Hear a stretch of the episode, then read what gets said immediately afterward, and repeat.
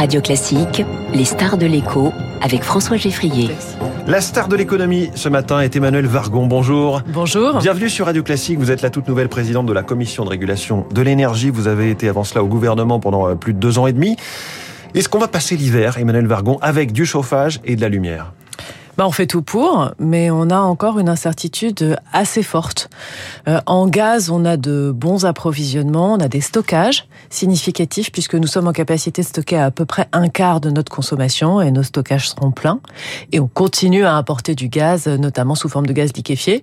En électricité... Juste sur les stockages de gaz, c'est sûr désormais, ils seront pleins. Euh, ils sont à 91% on est sûr qu'on tangentera les 100% et ça euh, fin septembre, début octobre, enfin dans, un délai tout à fait compatible avec la saison hivernale. Euh, à la creux, vous avez le décompte jour par jour. Euh, on a le décompte très régulièrement. On suit l'activité des deux entreprises principales qui font du stockage hmm. et on est plutôt, on a plutôt de bonnes nouvelles sur ce sujet. Pour le robinet du gaz russe, quels sont les scénarios? Il faut pas compter dessus? En tout cas, il faut se préparer à des hypothèses dans lesquelles il n'y a pas ou plus ou quasiment plus de hmm. gaz russe. Mais nous, on a d'autres sources d'approvisionnement, euh, notamment grâce à nos terminaux méthaniers. Donc, ce que je vous disais, c'est qu'en gaz, on n'est pas trop inquiet. En électricité, on a d'un côté la crise du gaz russe qui fait qu'il y a moins d'électricité en Europe produite à partir de gaz, et de l'autre une disponibilité plus faible que d'habitude, nettement plus faible, de notre parc nucléaire. Hmm. Donc face à ça, l'équilibre offre-demande va être difficile à tenir. Et donc, quand on a un problème d'équilibre offre-demande, on agit sur l'offre en essayant euh, d'augmenter les flexibilités, les capacités de production, et on agit sur la demande, et c'est tout l'enjeu de la sobriété, euh, volontaire incitative pour les particuliers, pour vous et moi, euh, pour la facture domestique, et en essayant d'être le plus actif possible pour les entreprises, les administrations, pour baisser les consommations. D'autant plus que baisser les consommations, c'est aussi baisser le prix à la pointe, donc le prix marginal, qui se répercute après sur le prix général, donc c'est utile à la fois pour passer l'hiver et pour faire baisser les prix. Quand euh, la Première ministre Elisabeth Borne parle hier de rationnement, si rationnement de gaz il y a, ou délestage d'électricité, et si ça ne touche pas que quelques industriels gros consommateurs, mais un petit peu toutes les entreprises, ça se passerait comment? Est-ce que la Creux que vous dirigez, la commission de régulation, interviendrait euh, dans le processus pour dire on réduit ici, on coupe là? Alors, ce que fait la commission de régulation de l'énergie, c'est le modèle économique. Donc, elle fait le financement des infrastructures et euh, les tarifs de référence qui sont les tarifs réglementés. Après, on fait partie de cette espèce d'équipe de France qui va essayer de gérer cet hiver pour passer euh, la pointe dans les meilleures conditions. Le, le rationnement, c'est vraiment le dernier recours. C'est quand toutes les autres solutions ont échoué. Finalement, si on manque toujours, dans ce cas-là, il faut se demander sur qui ça tombe. Et forcément, euh, en gaz, ça tombera sur les entreprises euh, et à commencer par les plus grosses consommatrices. Mais on fait tout pour ne pas se retrouver dans cette situation. Pour ça, il faut que chacun réduise un peu. C'est vraiment l'enjeu mmh. essentiel. Il y aura une campagne de communication lancée pour tout le monde. Parce que le chauffage et puis, il y a le travail c'est 50% euh, de la consommation de gaz, hein, le chauffage. Sur le gaz, le mmh. chauffage, en tout cas les particuliers, euh, nous sommes chauffés en gros à moitié au gaz et à moitié à l'électricité, et ça fait à peu près la moitié de consommation de gaz. Emmanuel Vargon, le bouclier tarifaire sur l'électricité, sur le gaz, qui va sans doute se poursuivre, mais sous une autre forme, de manière plus ciblée sur les ménages modestes, c'est ça qu'il faut faire? À la tête de l'autorité que je dirige, moi, je donne la vérité des prix. Sur le gaz, on le donne une fois par mois. Et donc on a sorti des chiffres récemment, début août, qui montrent que sans bouclier, le gaz aurait été multiplié par deux. Le prix du gaz euh, pour le consommateur, nos factures auraient doublé, plus 105% exactement. Pour l'électricité, on fait le calcul une fois tous les six mois. Donc je ne sais pas vous dire quel est le calcul au 1er février prochain. Il nous hmm. reste encore une partie de l'année. Au 1er février dernier, ça aurait été plus 44%. voilà, au 1er février dernier, ça hmm. aurait été plus 44%. Au 1er février prochain, euh, sur la base des prix actuels, ce serait comparable à l'augmentation du gaz. On peut espérer que les prix vont quand même redescendre un peu. Hmm. À partir de là, ça devient une décision totalement politique, au bon sens du terme, gouvernement, parlement, pour savoir en gros ce qui est côté consommateur et ce qui est côté contribuable. Donc entre chèque énergie, euh, réduction sur la facture, bouclier, blocage, entre bouclier, chèque énergie, etc. Moi, il me semble évidemment que compte tenu de ce type d'augmentation, il y aura forcément un geste de solidarité nationale à faire pour tous les Français. Et la question, c'est l'équilibre entre hmm. ce qui est fait pour tous les Français et ce qui est fait pour ceux qui en ont le plus besoin. ça, la Creux peut aider à la décision en éclairant, mais pour le coup, c'est n'est hmm. pas une décision du régulateur. Mais pour ceux qui ne sont pas des ménages modestes, il n'y aurait pas non plus quand même de doublement euh, des factures. Non, je pense que personne n'imagine un doublement des factures. On voit ce qui se passe au Royaume-Uni et ça donne pas très envie. Alors l'Union européenne qui se décide à une intervention d'urgence sur le marché de l'électricité pour limiter les factures des Européens, c'est tout récent, ça date d'hier. Est-ce que vous dites enfin? On a besoin de mesures exceptionnelles sur le marché européen. Je vais vous donner un exemple parce que pour moi c'est le plus important. Il y a un prix maximal de l'électricité sur le marché de gros à l'échelle européenne. Et il y a une règle ancienne qu'il faut réformer de toute urgence qui dit que si on atteint un niveau élevé, alors ça fait monter mécaniquement le plafond de prix. Ce qui fait qu'il n'y a pas de prix maximal en réalité. Ce qui fait qu'en fait, il y a une espèce d'échelle de perroquet. On a atteint 3000 euros le 4 avril dernier en France et du coup, le plafond est passé à 4000. On a atteint 4000 euros dans les pays baltes cet été et si on ne fait rien, le plafond va continuer à monter. Mmh. Cette règle-là, il faut la réformer de toute urgence parce qu'elle est inflationniste dans une période qui n'en a pas besoin.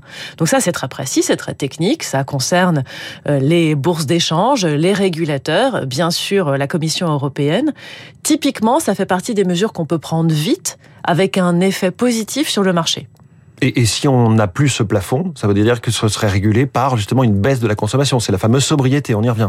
Ben, en fait, on a des équilibres prix-volume, mais là, si on arrive à faire que le plafond maximum du prix de l'électricité ne continue pas à monter comme ça de façon inexorable, au moins ça limitera la facture. Donc ce sera très concret. La Commission qui, qui veut aussi lancer une réforme structurelle. Là, on n'est plus dans l'urgence, on est vraiment sur la structure même du fonctionnement de ce marché européen d'électricité avec des interconnexions entre les pays. On importe certaines périodes, on, on exporte à d'autres périodes.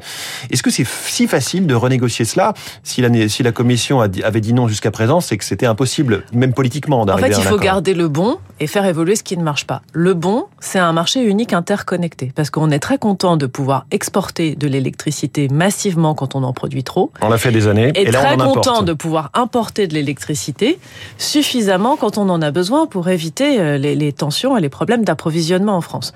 Donc ces interconnexions qui fonctionnent dans les deux sens, elles sont très utiles à tout le monde, à la France, au reste de l'Europe, c'est la solidarité qui s'incarne. Après, dans les mécanismes de fixation de prix, il faut probablement euh, mettre plus de long terme pour permettre de lisser euh, les pics et de mieux couvrir les risques. Donc, il y a probablement d'autres manières de définir comment est-ce qu'on fixe les prix sur ce marché, mais garder cette solidarité, elle est utile pour tous les pays européens. Emmanuel Vargon, présidente de la Commission de régulation de l'énergie, est-ce que sur la formation des prix de l'énergie en France, là aussi, il faut tout, tout changer, euh, mettre un coup de pied dans la prise, un coup de pied dans la fourmilière quand on voit tarifs régulés de vente qui ont vocation à disparaître, ce qui peut paraître une aberration dans la période actuelle, quand on voit les difficultés qu'ont des opérateurs alternatifs qui en fait ne produisent aucune électricité, font soit faillite, soit renvoient leurs clients vers EDF, on a un petit souci là structurel. D'abord sur les fournisseurs alternatifs, je voudrais dire que là la Creux est complètement dans son rôle pour échanger avec eux sur leurs difficultés parce qu'ils sont dans des situations inédites et être intransigeant en matière de surveillance pour qu'ils respectent les contrats fixés avec les clients, notamment quand c'est des contrats à prix fixe, et qu'ils ne gagnent pas d'argent sur l'électricité nucléaire que EDF leur vend à un prix qui n'est pas du tout le prix de marché. À partir de là, on peut effectivement réfléchir à comment on fixe les tarifs réglementés.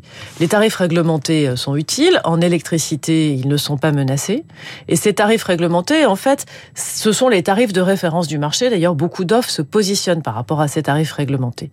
Et c'est vrai que pour l'instant, la méthode elle-même, on peut imaginer de la faire évoluer. Une partie euh, amortit le, nucléaire français. C'est d'ailleurs pour ça que, de toute façon, euh, nos tarifs individuels ne sont pas exposés à 100%